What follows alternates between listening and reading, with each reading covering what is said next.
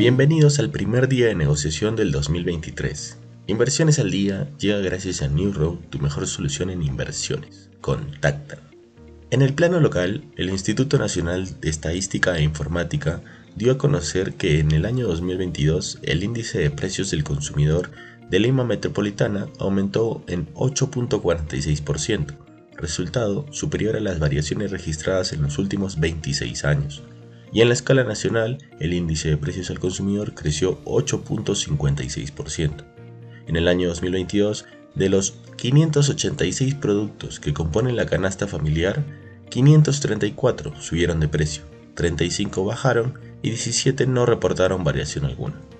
En los mercados internacionales, los futuros de acciones estadounidenses subieron el martes por la mañana antes de una ocupada primera semana de negociación en 2023 el optimismo en torno a la recuperación de China después de que los investigadores en Shanghái informaron que los casos de COVID en las principales ciudades chinas pueden haber alcanzado su punto máximo, ayudó a impulsar el sentimiento optimista en el premercado.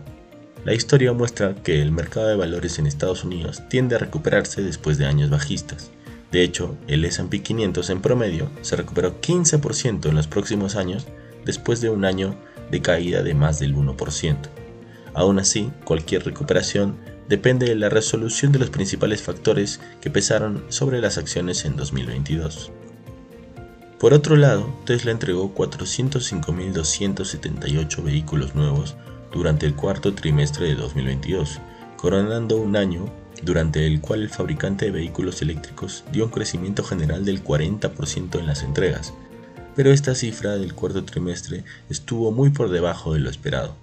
Las acciones de Tesla cayeron dramáticamente el año pasado, cuando los fabricantes de automóviles tradicionales comenzaron a aumentar su propia producción de vehículos eléctricos, y el CEO Elon Musk vendió grandes cantidades de acciones, y centró gran parte de su atención en su caótica adquisición de Twitter.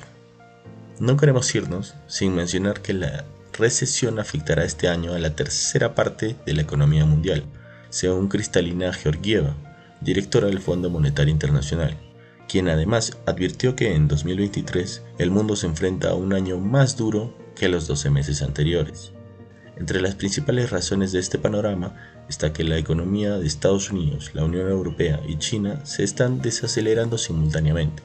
El Fondo Monetario Internacional recortó a 2.7% su perspectiva de crecimiento mundial para este 2023, principalmente por la guerra entre Ucrania y Rusia, así como debido a las presiones inflacionarias y el aumento de las tasas de interés por parte de los principales bancos centrales, entre ellas las subidas realizadas por la Reserva Federal en los últimos meses. Estas han sido las noticias más importantes de hoy, martes 3 de enero de 2023. Yo soy Elmer Yamoca y que tengas un feliz martes.